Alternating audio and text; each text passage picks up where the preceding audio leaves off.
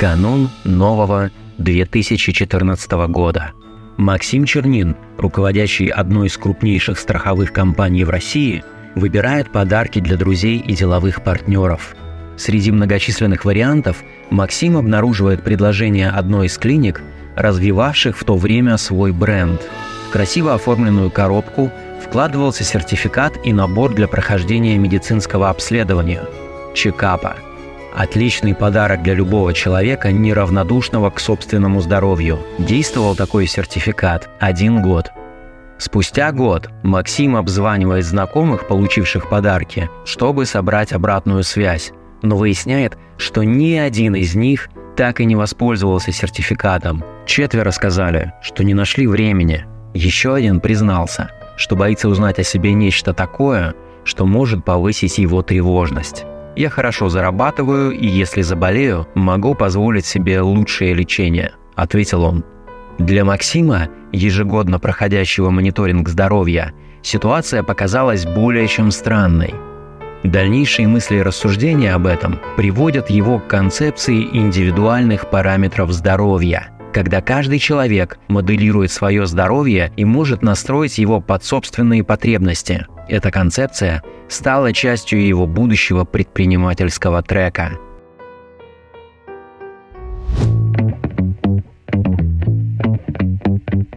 Привет, это по уму подкаст о предпринимателях. Мы создаем его в школе управления Сколково. Чтобы не пропускать наши выпуски, поставьте нам сердечко, если слушаете нас в Яндекс Музыке, или подпишитесь, если используете любую другую платформу. Сегодня наш гость – предприниматель Максим Чернин. Максим, добрый день. Добрый день.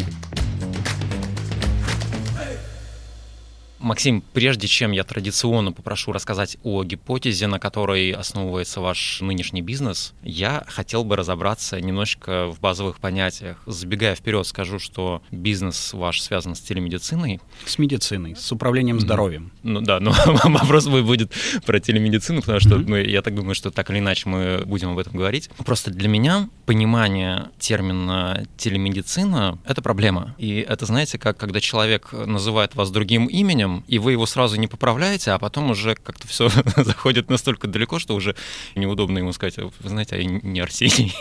И то же самое у меня с телемедициной. То есть я когда слышу это слово, я понимающе киваю, но для меня это, знаете, ассоциируется исключительно с Аланом Чумаком, который заряжает банки через э, телеэкран. И ничего другого воображения мне не может подсунуть. Поэтому можете рассказать в общих чертах, что такое телемедицина, конкурирует ли она с традиционной медициной, медицины или дополняет ее? Вообще, что это? Спасибо большое за вопрос и прекрасное яркое сравнение. Ну, во-первых, я хочу сказать, что телемедицина, ну или понятие дистанционной медицины, оно не сегодня появилось и не вчера. Еще там больше, чем сто лет назад были переписки пациента и врача, mm-hmm. которые находятся далеко от э, места его проживания. Например, какой-то известный врач, либо он когда-то осматривал этого пациента, но он путешествующий врач. И вот пациент пишет ему какие-то вопросы через там, несколько недель или месяцев он там получает ответы. Это что же дистанционная медицина? Mm-hmm. Да, это помощь э, врача пациенту на определенном расстоянии. Дальше, после всех прекрасных фильмов, которые недавно наш отечественный кинематограф продемонстрировал у нас на экранах, и фильм «Вызов», mm-hmm. да, мы, мы понимаем, что в космосе врачей нету, но медицинская помощь и поддержка космонавтам оказывается. Mm-hmm. Как это происходит? Это происходит дистанционно с помощью определенных датчиков, которые присутствуют на человеке на борту, и с помощью специалистов, которые дистанционно могут интерпретировать эти показания, слышать то, что как и что чувствует человек, космонавт, и давать определенные там рекомендации. Удаленные участки, Арктика, например, люди, которые находятся там в определенных арктических сегментах нашего земного шара. Вот первыми такую дистанционную телемедицину с использованием технологий, ну, помимо космоса, да, запустили норвежцы, потому что есть много участков, где малонаселенные пункты, в рамках которых открыть в каждом из них больницу, поликлинику и привести туда и посадить врачей невозможно. Mm-hmm. И поэтому такое дистанционная помощь с помощью сначала телефонных технологий, а потом с помощью интернета, да, и форматов аудио и видеосвязи это было инициировано. И до сих пор, кстати, телемедицина, ну, по крайней мере, до ковида такая история была, гораздо больше развивается в странах с такой большой территорией и с наличием населенных пунктов, которые удалены от основных населенных пунктов. Там, где доступность к медицинским услугам находится ниже. Та же Канада, Индия, Китай, где много проектов было. Но ковид многое поменял, потому что во время ковида огромное количество людей людей, стало общаться с врачами, с медицинскими специалистами дистанционно. Это снижало риски заражения как врачей, так и пациентов. Словно говоря, если у тебя там поднялось давление, вокруг бушует ковид, а тебе идти в поликлинику с этим давлением, ну, это риск того, что ты усугубишь свое положение. И поэтому во всем мире очень резкий был рост телемедицины за первые там, два года пандемии. Возвращаясь к вашему вопросу. Классически в определении, если мы посмотрим на законодательство, телемедицина бывает двух основных форматов и типов. Либо это общение врач-пациент, когда я дистанционно связываюсь с врачом для того, чтобы получить медицинскую помощь. Либо это формат телемедицины врач-врач, когда я врач, но у которого нет узкой специализации по какому-то кейсу, консультируюсь по пациенту дистанционно с другим специалистом. Ну и, соответственно, могу после этого сделать правильную диагностику и назначение терапии для пациента. Это классические два определения телемедицины, которые идут прямо из законодательства. Они даже разделяются в этом случае диагнозы по нашему законодательству. Во втором случае ставить можно, назначать терапию можно. А вот если врач-пациент и очного визита ни разу не было, да, то тогда там есть ряд существенных ограничений. Но в целом, если более широкое понятие взять мировое, то телемедицина — это все. У вас наверняка на руке есть какие-нибудь часы, которые меряют, не знаю, шаги, пульс, или они есть в телефоне, и он меряет. Есть это часть телемедицины. То есть это некая обработка биометрических данных, которая может быть интерпретирована потом даже, ну, по сути, в ваше отсутствие, когда вы их кому-то передаете или загружаете и позволяете работать с этой информацией. То есть есть более широкое понятие, есть такое более узкое, очерченное. Я как предприниматель и компания «Доктор рядом», да, который, в которой я являюсь председателем совета директоров, она запустила первый телемедицинский проект в России на базе медицинского учреждения. То есть мы стали первой клиникой, а мы еще и сеть клиник, которая запустила запустила в конце 17-го, начале 18 -го года такой широкий проект по телемедицине именно в понимании врач-пациент. То есть возможность мне из любой точки земного шара в любое время дня и ночи оперативно в течение нескольких минут связаться с э, медицинским специалистом и получить у него консультацию. Наверняка тоже в вашей практике были истории, когда вы, пообщавшись с каким-то врачом, потом у него что-то доспрашивали там по, не знаю, Было WhatsApp или... Это телемедицина. Mm-hmm. То есть вы потребитель уже телемедицины, просто mm-hmm. вы об этом не знали. Но ваш вопрос, почему бьет точку? Потому что практика показывает, что убедить человека первый раз воспользоваться именно таким форматом да. получения услуги крайне маркетингово сложно. Но если он обращается первый раз, то дальше в среднем за год у него 5-6 консультаций. Mm-hmm. То есть неимоверно сложно убедить того, кто ни разу То есть вызвать доверие тяжело. Да. А потом, когда mm-hmm. он э, попробовал, думает, черт побери, что же я раньше так не mm-hmm. делал, это же очень э, удобно. И абсолютно она подходит не под все кейсы. Это простые кейсы, это когда нужно понять, что сделать экстренно, или к какому врачу обратиться, или mm-hmm. какие анализы нужно сдать, или что вообще в этом случае принято делать. Поэтому мы делаем ставку на будущий формат гибридной медицины, когда mm-hmm. дистанционные технологии, а еще и технологии и продукты с искусственным интеллектом, это другой акцент нашей деятельности, они дополняют точные визиты, и вот составляя такой гибридный, бесшовный путь для пациента в управлении своим здоровьем, они максимизируют полезность. Все, что можно в онлайн, надо делать в онлайн, экономить время, деньги, нервы. Но многое в онлайне сделать нельзя и требует там инструментальной диагностики или там анализов. Окей, но с каждым годом то, что можно делать э, онлайн и дистанционно, будет увеличиваться. И я уверен, что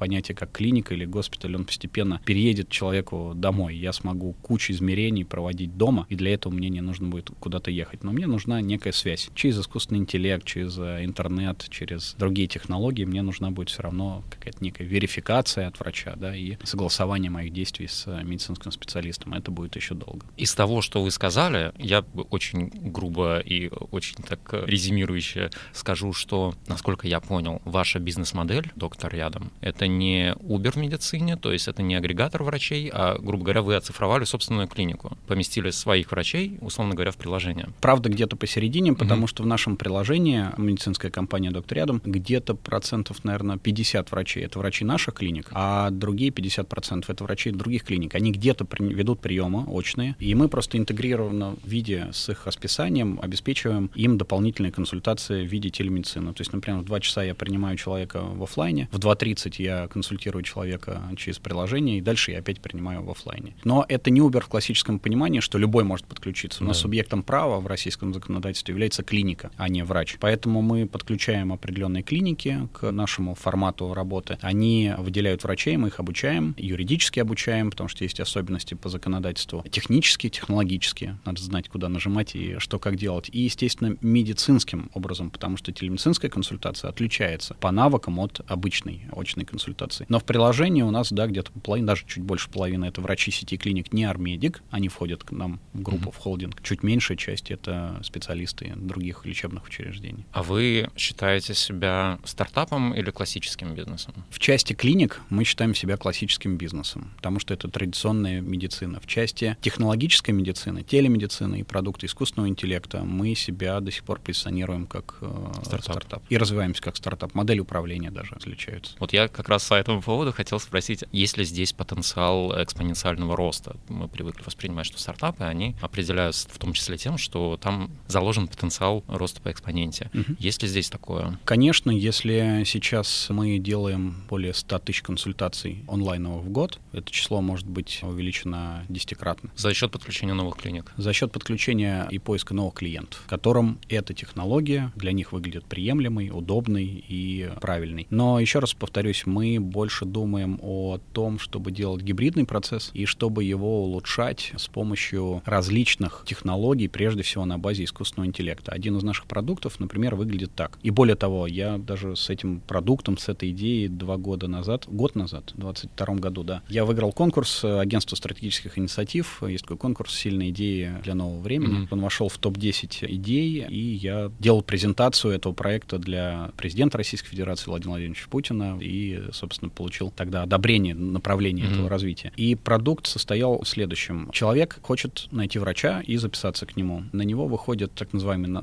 внутреннее название анамнез-бот, ну или чат-бот, который либо в текстовом формате, если я через приложение записывался к врачу, либо голосом, если я по телефону звонил, он на меня выходит и говорит, дорогой друг, а что случилось? -то? В чем твоя проблема с самочувствием? Я говорю, ну, лихорадка или там температура, плохо спал, кости ломят, э, кашляю, чихаю. Это искусственный интеллект, он понимает через семантику вот эти мои симптомы mm-hmm. и дальше начинает проводить опрос моего анамнеза, состояния, который занимает где-то максимум полторы минуты, и, соответственно, он проводит опрос по моему состоянию, понимает, какой врач мне нужен, даже умеет делать предварительные диагнозы, но не показывает их пациенту, потому что все-таки врач должен из uh-huh. них выбрать. Но самое главное, когда я приду на прием к врачу, особенно это актуально для государственной медицины в системе ОМС, там время — это ключевой фактор. 12 минут всего на прием у терапевта выделено. Но когда я приду на прием, вся моя электронная медицинская карта будет уже заполнена в части анамнеза. Обычно это занимает mm-hmm. из 12 минут минут 5. Представляете, какое колоссальное время да. экономится. А это означает, что все оставшееся время, увеличенное, может быть использовано для более качественной диагностики mm-hmm. и назначения терапии. Так вот, мы верим, что вот эти технологические изменения, они помогут по-другому пользоваться вообще услугами медицины. Что произошло на банковском рынке ну, лет 15 назад? Как раньше мы пользовались банками? Приходили в отделение, конечно же, чтобы не попасть еще в обеденный перерыв, нагибались, кланялись перед э, э, человеком, который сидит за э, окошком, и говорили, что нам нужно, например, оплатить жилищно-коммунальные услуги, или открыть карту, или перевести куда-то деньги, или, не знаю, ипотеку там внести или кредит оплатить. Заходили мы в банк, ну, там, 2-3 раза в месяц. И вдруг появляются мобильные приложения, да, там Тинькофф стал одним из пионеров, да, вот этого направления финтеха. И что произошло? Раньше у VIP-клиентов, у которых было много денег на счету, появлялись технологии, что я по телефону могу что-то делать. Да. Ну, там, переведите на такой-то, ну, там много подтверждающих слов, паролей. Помню, что я их все время терял, и это, это mm-hmm. было неудобно. И тут все стали VIP-клиентами. Потому что я открываю приложение, я вижу свой счет, я вижу там, как меняется, мне смс приходят, там, я могу mm-hmm. передать, я могу... И все больше, больше с каждым годом потребность заходить там в офисы, она снижалась. К чему это привело? Привело к тому, что из пользователя банкинга, да, банковских услуг, мы стали пользователем так называемого daily банкинга, ежедневного банкинга, управляя своим счетом и делая многие операции дистанционно. А в медицине мы как приходили к врачу вот в моем детстве, так и приходим. Даже аппаратура, но она, я имею в виду, не тяжелая какая-то mm-hmm. инструментальное оборудование, а вот послушать дыхание, померить давление, то же самое. Да, Процедура да. не изменилась, она mm-hmm. как-то застыла во времени. И, возможно, это и один из факторов того, что существенных изменений в стратегии управления своим здоровьем у людей не происходит. Это не очень удобно.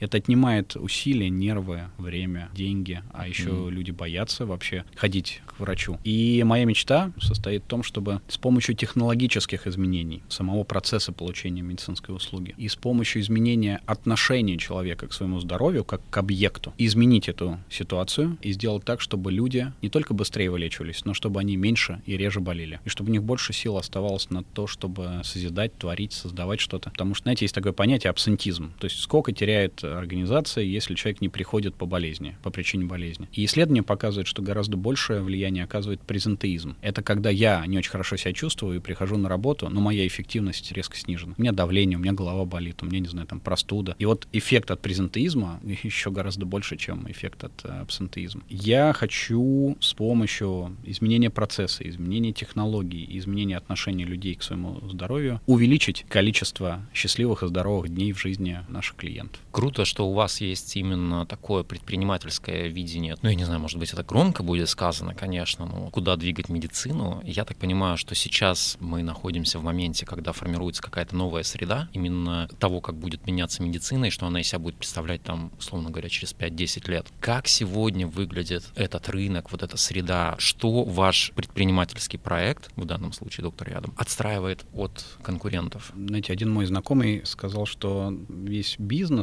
вся экономика, она состоит из огромного количества транзакционных издержек. Это соответствует теории Коммонса, Коуза, теории фирмы. Роль предпринимателя, ну, что такое транзакционные издержки? Вам нужны штаны, но для того, чтобы купить штаны, вы должны вступить в взаимодействие, не знаю, с Яндекс Такси и оплатить поездку, чтобы добраться до магазина. Дальше вступить с каким-нибудь банком взаимоотношений и карточкой прокатать покупку этих штанов. А потом их нужно иногда стирать и гладить. Вы должны электричество. Вот вам не нужно ни электричество, ни такси, ни карточка. Вам нужны просто штаны. Все остальное транзакционные да. издержки. Я уж молчу о том, сколько юридических транзакционных издержек существует. Угу. Да? И роль предпринимателя уметь раскладывать процесс весь на элементы, компоненты, понимать, какие транзакционные издержки ты можешь изъять из процесса, пересобрать процесс и, соответственно, сделать получение продукта или услуги более быстрым, эффективным, более дешевым, выгодным. И там будет место и для твоей маржи, и для того, чтобы клиент оказался более довольным. И все вот такое направление технологизации медицины, в том числе продукты по искусственному интеллекту. Ведь мы не лезем в такую, в, прям в медицинскую глубокую начинку, как лечить людей. Да, но мы понимаем, что у врача, с врача можно снять огромное количество вот таких транзакционных издержек. В некоторых странах, например, врач не собирает анамнез, за него делает медсестра. Он получает всю необходимую информацию, мыслит, акт мышления занимает, не знаю, минуту. Минута — это постановка диагноза, еще минута — это назначение терапии. Все остальное — транзакционные издержки. Заполнить здесь бумаги, собрать там анамнез, здесь там что-то измерить у пациента. Но где-то это делает медсестра, то есть менее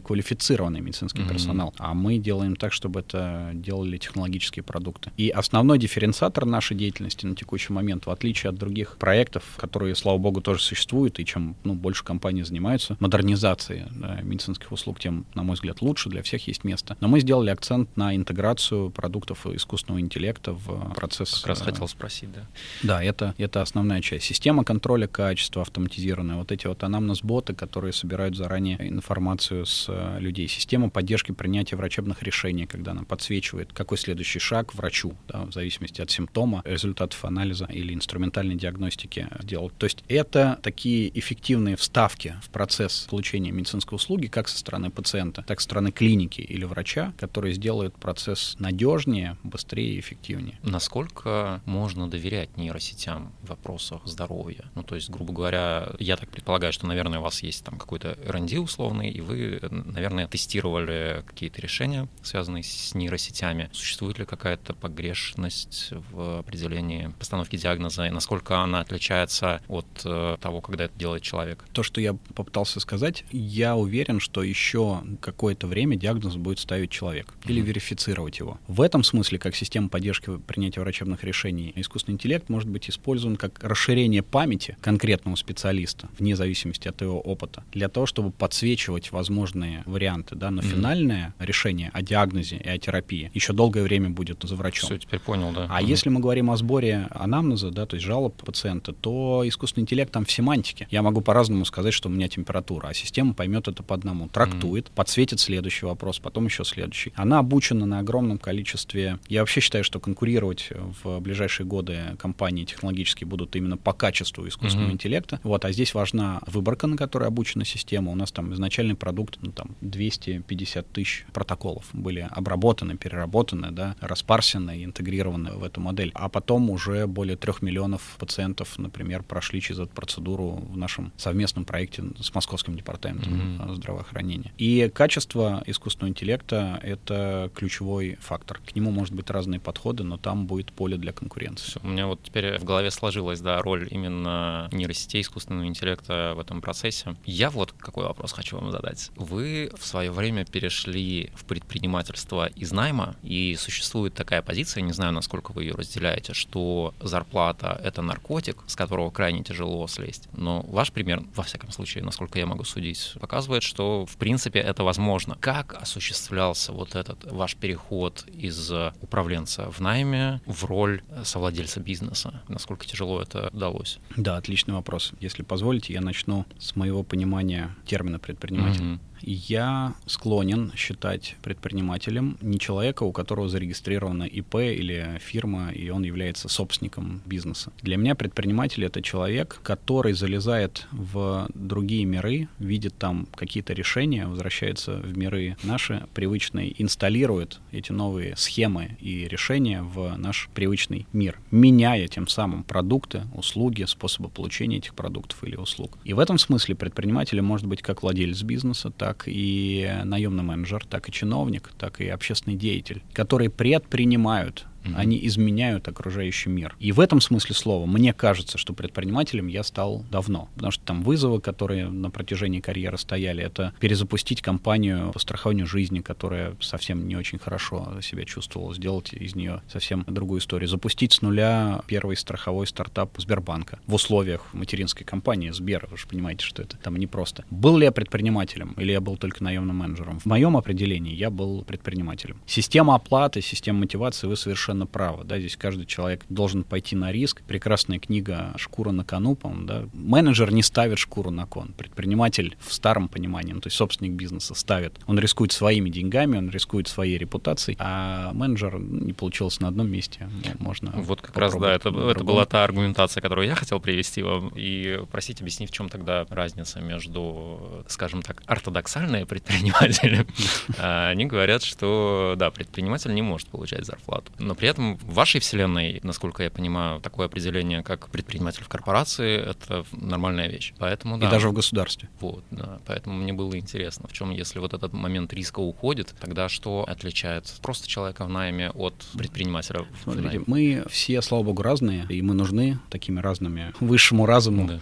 и вселенной. У вас в вопросе была фраза «как слезть с наркотика э, зарплаты». зарплаты. Mm-hmm. А для меня наркотиком является смысл деятельности, которой я занимаюсь. Если черт побери, в нашей короткой жизни мы еще занимаемся чем-то, что не имеет смысла большого, тем, что не выходит за пределы нашей жизни, то, ну, это совсем скучное существование. Я не знаю, чем себя, ну, тогда мотивировать. Большой смысл того, что ты делаешь, поиск своего призвания, поиск своего предназначения. Я, знаете, там, благодаря Сколково, кстати, и после моего обучения в Сколково я очень углубился в философию, в изучение философии, и оно мне очень помогает. Я вообще считаю, что для предпринимателя лучше, чем может себя усилить, это погружение в философию. Так вот, вот наличие смысла — это ведущий драйвер в движении человека вперед. Я могу получать огромные деньги, да, но если я чувствую свою деятельность не такой насыщенной смыслом, я счастливым не буду. А цель у нас какая? Разве стать самыми богатыми? Цель — стать счастливыми. У счастья, один из моих любимых философов говорил, что Карл Маркс, кстати, mm-hmm. вот его недооцениваем, его надо гораздо глубже читать. Он говорил, что у счастья два компонента. Это в широком смысле любовь к ближнему, то есть быть в добре и в мире с окружающими и с собой. А второй компонент — возможность творческой реализации. Почему он был против капитализма? Потому что когда один человек эксплуатирует другого, вставляет его в конвейер, а тот делает одну болваночку для какой-то детали, он не может раскрыть свой творческий потенциал, а значит, он обречен не быть счастливым. Вот, а я хочу быть счастливым. Я понимаю, что вы много людей видели, которые там денег много заработали и от этого стали счастливыми. Нет. Я, наоборот, вижу, как, подходя к определенному возрасту и задавая себе вопросы про смысл, вне зависимости от денег, да, то есть вообще не имеет никакой корреляции. Поэтому наркотик смысла для человека, как для сущности, он гораздо более сильный, чем легкие наркотики в виде денег. Интересно, я к вопросу о счастье тут бы привел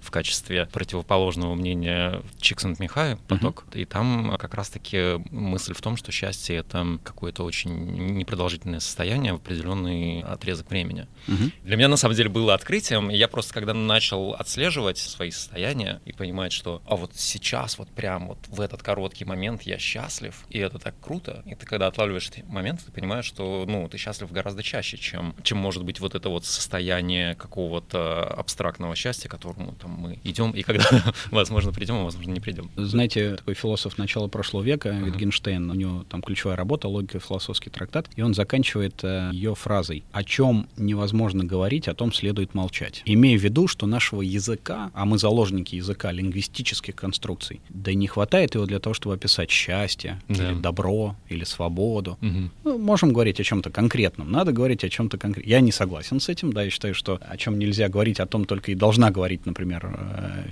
философия. Понятно, что определение счастья, оно там очень разное, но у каждого свое. Я недавно прочитал книгу, даже не запомнил, наверное, автор, но мне понравилось. Он описывает такую эмоцию, как трепет. Он считает, что именно трепет, а мне так понравилось это название, оно является тем, что ведет человека вперед. И важнейшей компонентой его состояния именно человеческого, можно сказать, и счастья в нашем понимании. А трепет может вызываться, например, каким-то неожиданным, огромным поступком другого человека. Mm-hmm. Да, и ты вот смотришь на это, и даже иногда в фильмах такое да. бывает, я уж не говорю про настоящую жизнь. Это может быть от, от того, что у тебя какое-то озарение, откровение. Это от того, какое добро ты приносишь, да, через свою деятельность, через свои продукты. Это может быть от искусства. В общем, это настолько много компонентно, mm-hmm. но вот это вот ощущение трепета, которое ты испытываешь не часто, но это же тоже наркотик. И это mm-hmm. огромная часть вот того счастья человеческого, которое мы все хотим. Еще раз повторю, именно счастье, а не, например, благосостояние, к чему нас приучили за последние столетия. Ну вот да, есть такое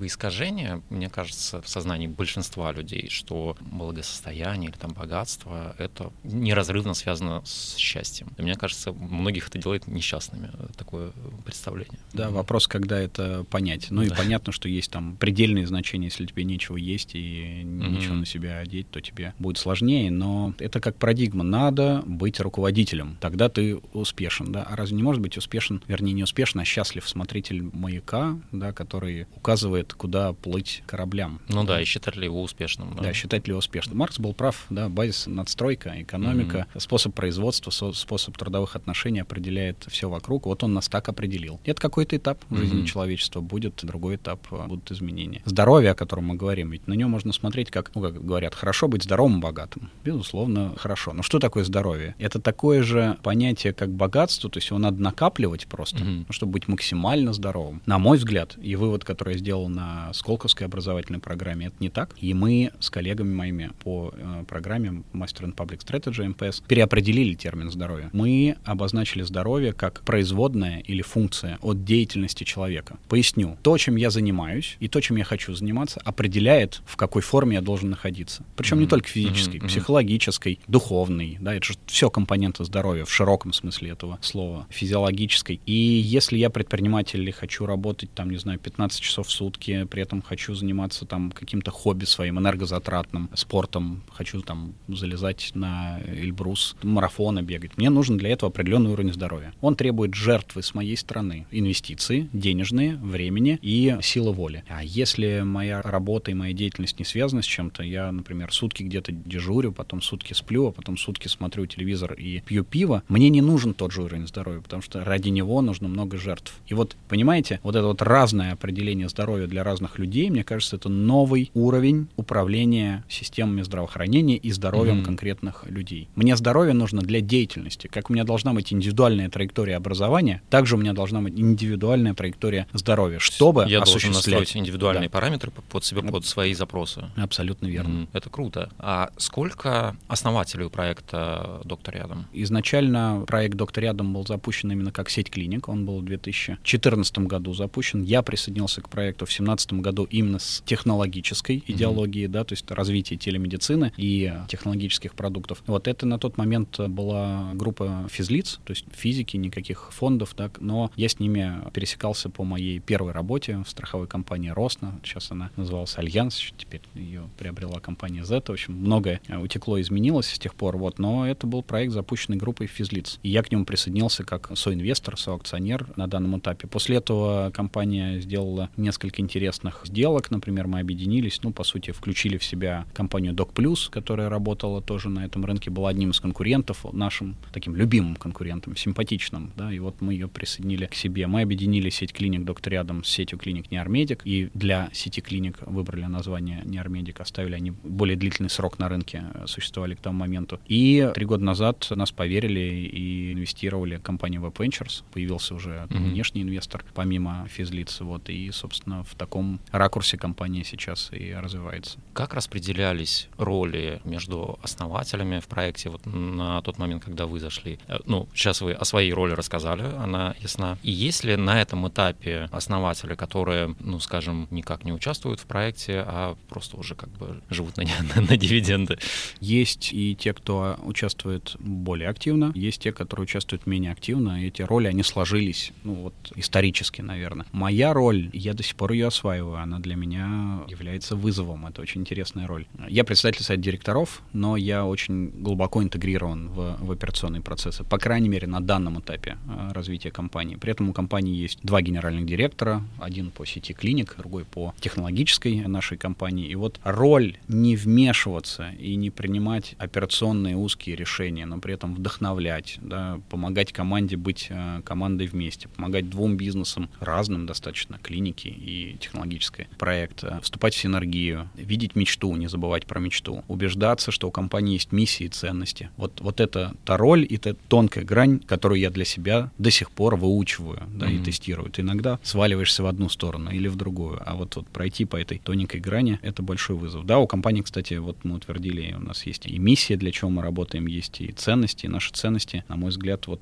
в каждой компании, которой я руководил, была система ценностей. Она была искренняя, мы ее разрабатывали сами. Они до этого у меня были достаточно инструментальными, а сейчас они, мне кажется, более близки к философским понятиям. И они звучат так. Мечта, воля, доверие и развитие. Мне очень хочется, чтобы в наших компаниях, в проектах работали люди, которые способны мечтать. Проблема взрослого человека современности, он разучился мечтать. Это правда, это правда. Он боится мечтать. Бо- ну, потому что mm-hmm. это, ну, это что мечтать? Надо не мечтать, надо делать, надо зарабатывать, надо там результат показывать. Да весь мир разучился мечтать. Где, назовите мне хоть одну утопию, да, была вот утопия мира изобилия, чтобы mm-hmm. еды хватало. Ну вот, там, большая часть человечества может сейчас кушать. А дальше что? Где, где картина мира? В этом кризис современности. Поэтому умение мечтать, дальше умение проявлять волю, чтобы преодолевать препятствия на пути к мечте, а не опускать руки. Умение доверять друг другу. Я очень верю в экономику доверия. И я верю в определение свободы не как то, что я могу делать все, что захочу, а как то, что у меня есть какие-то навыки, какие-то ресурсы, я могу что-то делать. Но если мне чего-то не хватает, мне другие помогут этим, а я взамен помогу им. И тогда моя степень свободы расширяется неимоверно. Вот мне очень нравится это определение свободы, а не просто моя свобода заканчивается там, где начинается свобода другого. Моя свобода — это свобода творить. И если мне сообщество мое, компания, там, группа друзей, да, единомышленников mm-hmm. помогает, а я взамен отдаю и свою помощь им, то наши взаимные степени свободы расширяются. Ну и четвертая ценность — это развитие. Я верю в концепцию такого целостного развития личности. Мне очень не нравится, когда люди начинают только узко специализироваться. Любая узкая специализация превращает человека в функцию. Удел, участь любой функции — быть замененным машиной. И это сказал 150 лет назад великий э, философ. А сейчас машины — это не станки, это искусственный интеллект, это гораздо более умные машины. Но если мы не будем развиваться всесторонне, в том числе и в творчестве, и в музыке, и в спорте, в чем угодно, то наш удел — быть съеденным машиной, прислуживать ей. Поэтому развитие, каждый день задать себе вопрос, чем я лучше стал сегодня, чем вчера, чем я хочу стать лучше завтра. Индивидуальная траектория моего развития — это тоже важные компоненты для людей кандидатов или которые хотят к нам присоединиться, которых мы хотим видеть у себя, и для людей, которые работают на борту сегодня. Вот по поводу миссии. Смотрел ваше интервью, в котором вы сказали очень интересную мысль, с которой я, наверное, не совсем согласен в том, как я ее понял, может быть, я не совсем правильно понял, о чем вы говорили. Вы противопоставляли цель и миссию. Очень грубо перескажу. Человек, который мыслит целями, несчастен. Человек, который мыслит миссией, счастлив. Почему так получается? ну, то есть ты же в рамках миссии все равно ставишь ставишь себе какие-то цели и идешь от цели к цели. Опять же вопрос трактовки. Давайте mm-hmm. я вот на таком примере э, покажу. Я сейчас не слово миссия буду использовать, а слово мотив. Мотив это то, что меня заставляет что-то делать, двигаться. Есть цель. Опять же, в философии сейчас есть такое понятие, что цели начинают съедать мотивы. Приведу простой пример бытовой. Учеба, ребенок, подросток учится. Какой мотив? Получать знания, mm-hmm. быть умнее, способнее. Если он отличник, какая у него цель? Получать пятерки. Получать пятерки. Цель в определенный момент времени начинает начинает под себя подбирать мотив. А теперь посмотрим чуть шире. Система управления большей частью организаций. На чем основана? Ключевые показатели эффективности. Я работал в огромных корпорациях, международных, российских, в стартапе. Я вижу, как КПЭ уничтожают бизнес, уничтожают бизнес-идею. Потому что все начинают локально думать только о выполнении своих КПЭ. К ним же привязана зарплата. Один квартал все согласовывают их так, чтобы иметь возможность их выполнить, да? А потом еще один квартал трактует, что на самом деле мы все выполнили. И я как руководитель среднего звена, там, ну даже высшего звена, вот у меня есть вот эти задачи, мне, например, нужно экономию какую-то показать, да, и я срезаю затраты на обучение персонала, чтобы выполнить это КПЭ. А в мой мотив, а мотив-то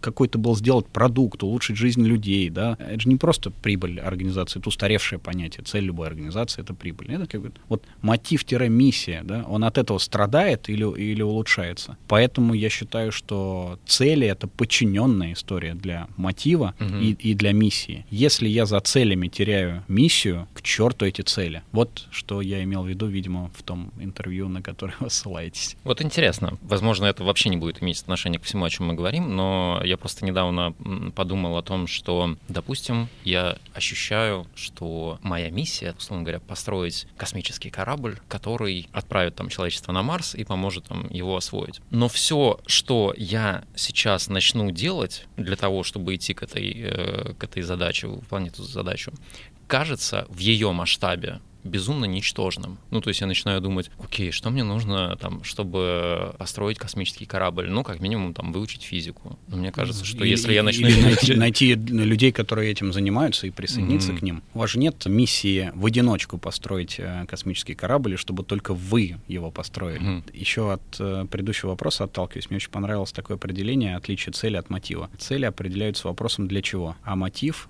только в русском, наверное, есть языке такое определение, «ради чего?». Мы не можем сказать сказать, я работаю ради выполнения плана по выручке. Или ради денег там даже, да. Да, вот, и это очень хороший дифференциатор. Угу. Вот понятно, что умение свое призвание, свой какой-то вот главный мотив, э, свою миссию переложить в конкретные шаги, там появляются и цели, там появляются и шаги, это нормально. Плохо, когда цели, например, вы возглавите какую-нибудь большую корпорацию, и вам поручат строить космический угу. корабль к 1 января такого-то года. И вот вы будете идти на компромиссы угу. в безопасности, или там в, э, в качестве ради Были, того, чтобы были случаи в истории, да? ради mm-hmm. того, чтобы да в 1 э, января его запустить. Вот это плохо, поэтому мотив важнее цели. Вы рассказывали, что довольно тесно связаны со спортом. Я в какой-то момент заметил, что в Сколковском сообществе из тех, с кем я общался, предпринимателей, практически все занимаются спортом, так или иначе. И в момент, когда я сам начал заниматься бегом, я понял, что спорт — это не столько про физическую форму, сколько про голову. Возможно ли быть успешным, не, грубо говоря, не занимаясь своим телом? Мы знаем примеры великих ученых, которые на инвалидном кресле и будучи лишены возможности говорить, угу. делали там великие открытия. Все возможно. Человек очень силен, даже не представляет своих возможностей. Но если мы говорим о спорте, и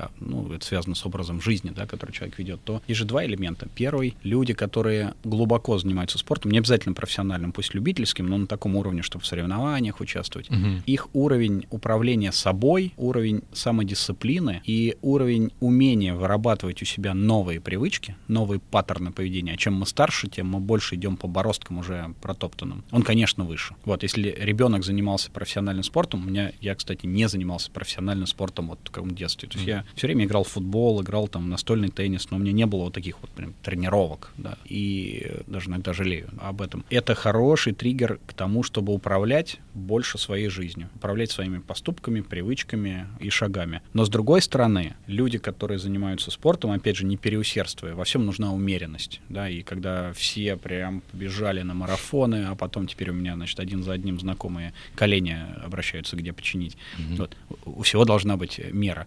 Но если я держу себя в хорошей физической форме, есть исследования, которые показывают огромную корреляцию духовной сферы, физической, эмоциональной, там, психологической. То есть в здоровом теле здоровый дух. В лучшей форме я могу сделать больше вещей своей творческой самореализации, а, как я уже говорил, это меня скорее приведет э, к счастью. То есть вза- взаимозависимость зависимость здесь очень большая. Но может гениальные решения и изобретения сделать тот, кто совсем не, не про спорт? Может. У него спорт другой. Mm-hmm. Он внутри, он может быть интеллектуальный. Вот у него спорт и арена борьбы может разворачиваться в его голове. И он там лучше многих спортсменов, которые на футбольном поле двигаются, да, или бегают по паркам. Еще один вопрос, который хотел обсудить. Он не связан никак ни с бизнесом, ни с предпринимательством, но мне кажется, что, коль уж мы заговорили о медицине, очень важно проговорить этот момент. Вы сказали, что там в районе 30 лет начали э, каждый год проходить чекапы. Для меня, и я думаю, что для многих людей, это звучит как что-то на очень богатом языке. Насколько эта вещь, ну, скажем, доступна каждому, понятно, что важно это делать.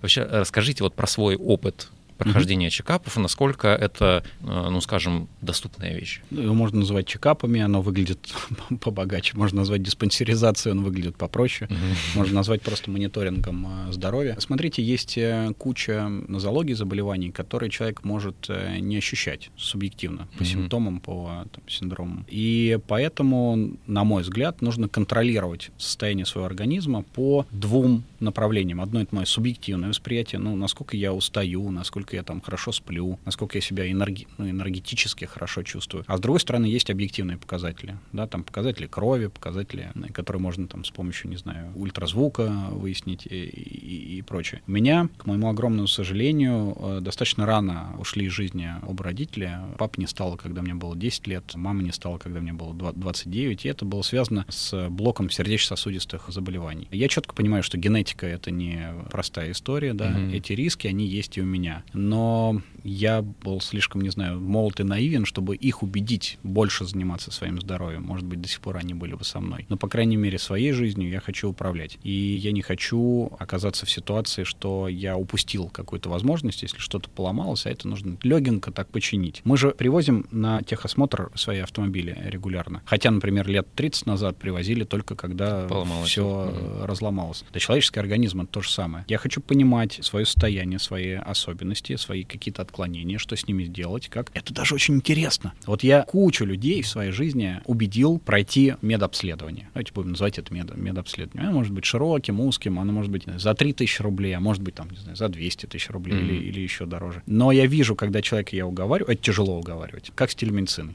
Но если человек прошел, он такой, он начинает разбираться, сам копаться, увидел одно отклонение, начинает читать про mm-hmm. него, начинает с кем-то советоваться, и это его захватывает. И дальше, как правило, он начинает начинает это делать регулярно. И в зависимости от возраста, в зависимости от семейного анамнеза, там, у меня вот проблема у родителей были с сердечно-сосудистыми заболеваниями, у кого-то там другой направленности. Нужно понимать эти риски и просто управлять ими. Я в страховании провел 17 лет, да, для меня работа была это управление рисками, поэтому, наверное, резонно, учитывая мою вот эту семейную историю, мою специфику работы, то, что, да, действительно, где-то с 28 лет я минимум где-то раз в полтора года прохожу, ну, я называю это чекапами, да, можно назвать диспансером диспансеризации. И для меня это просто дэшборд, панель управления, да, по которой я произвожу какие-то корректировки. О, вижу, там витамины нужно здесь добавить. О, вот здесь вот все-таки надо мне спорта побольше в мою жизнь добавить. Здесь вот четко эта проблема из-за того, что я сплю мало, поэтому давай-ка я поэкспериментирую, буду спать там чуть больше, и как uh-huh. это повлияет на этот показатель. То есть это не только полезно и нужно, но это увлекательно. И когда ты это понимаешь, то ты погружаешься в эту систему управления здоровьем больше. Конечно, она должна дополняться здоровым образом жизни, состоянием состоянием уважительным к своему телу, к своей психике, но это не, ну, неотъемлемая часть той индивидуальной системы управления здоровьем, про которую я говорил. Когда человек говорит, что я не хочу знать, что со мной что-то не так, потому что мне придется этим заниматься, это довольно частое возражение. Я не знаю, ну, это как бы свойство там нашей страны или это в принципе везде так устроено. Но я думаю, что вот в том, что вы продвигаете, я имею в виду ваш продукт, вам с таким возражением приходится работать довольно часто. Как его преодолеть? Что нужно сказать человеку, что он должен услышать, чтобы изменить мнение? Знаете, вот э, мне кажется, что важнейшим качеством хорошего врача является не только его профессиональные медицинские знания и навыки ну, то, что он может поставить верные гипотезы, диагностические гипотезы, перевести это в диагноз, назначить терапию. Вот не просто так говорят, что слово лечит. И вот умение построить беседу с человеком таким образом, чтобы показать ему, какие потенциально правильные шаги он может сделать, в том числе и по управлению своим здоровьем, такому превентивному управлению своим здоровьем, замотивировать его на такие шаги, снять опасения, это лучший способ. То есть вот личная беседа, поэтому это не так просто в маркетинговых коммуникациях делать, да, потому что это про личную беседу. Я занимался страхованием жизни долгое время. У меня очень много моих знакомых. Я их убеждал, особенно если есть дети, да, то полис mm-hmm. страхования жизни должен быть. Но я так и не придумал, как это продвигать через, э, не знаю, рекламные инструменты. Мне надо для беседы 30 минут, я найду аргументы, сделаю это искренне. Более того, если не смогу убедить человека, то мне кажется, что я виноват в чем-то. Не дай бог с ним потом что-то случится, а я вспомню и скажу, елки-палки, я не смог э, аргументов э, правильных найти. Но,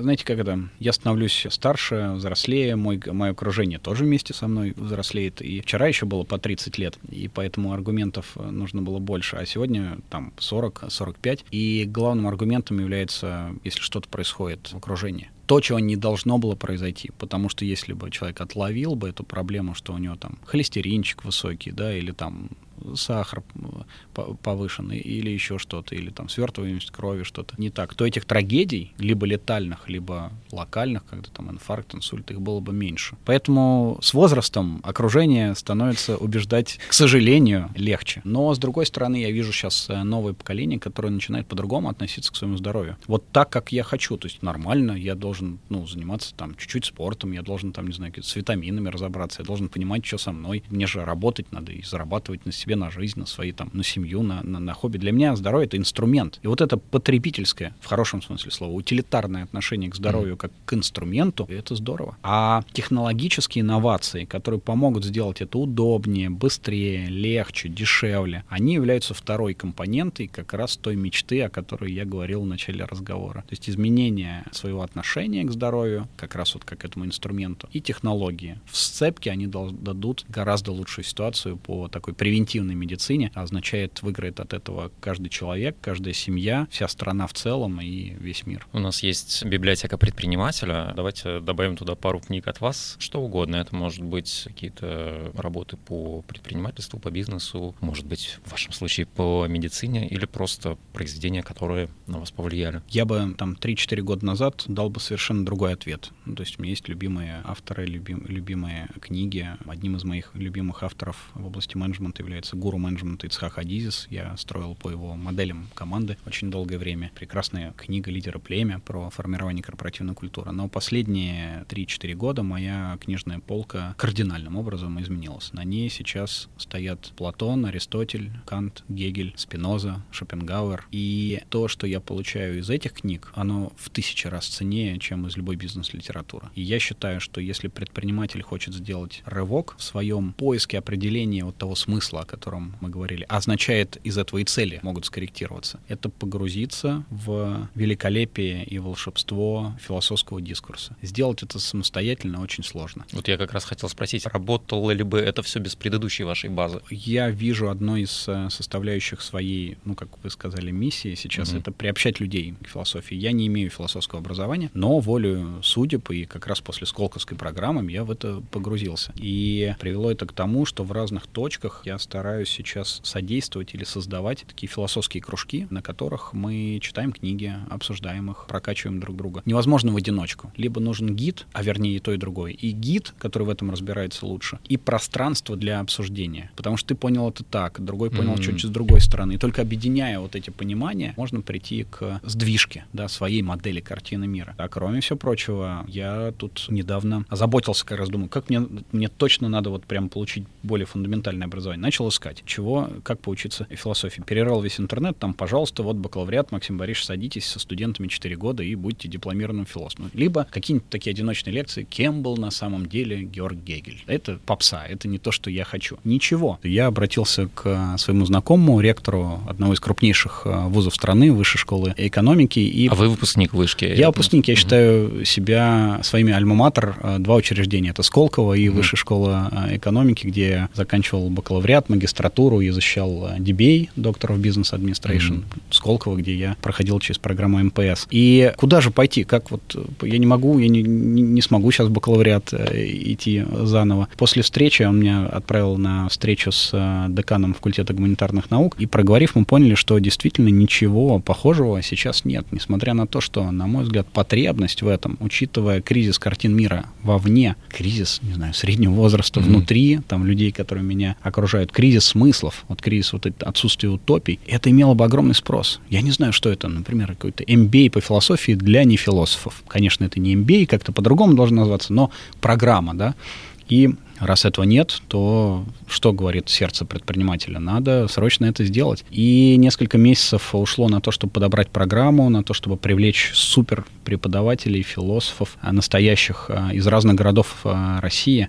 Но в октябре стартовала программа, она называется «Философия для предпринимателей». И это пилотный проект, но сейчас он уже будет в таком в промышленном плане реализовываться. И мы решили, что там должно быть очень много пространства для дискуссий, и поэтому группы должны быть ну, там, небольшими, mm-hmm. 10-12 человек. Но я столкнулся с огромной проблемой. Я сказал, ну раз 10-12 я наберу сам. У меня вот там из Сколково друзей много, с работы там коллег, со старой работы. 20 людям раскидал это предложение и столкнулся с проблемой, что мне пришлось некоторым отказывать. Они позже среагировали, и в итоге 16 был предел, вот, mm-hmm. мы 16 э, человек запустили, а остальных я сказал, извините, на второй поток. Поэтому я считаю, что это мега важное Круто, то есть направление. есть спрос на это. Да. Класс. да. Sorry за такой длинный ответ. Моя рекомендация — это прокачаться на более фундаментально глубоком уровне, а это уровень э, философского дискурса. Это вопросы бытия, это вопросы, которые задавал Кант. А что я могу знать? Что я должен делать? На что я могу надеяться? Это более сложные и фундаментальные вопросы, чем как сформировать выручку или какой маркетинговый инструмент использовать. Пару книг, которые помогут э, плавно войти в мир философии и не оттолкнут. Я бы, наверное, начал с э,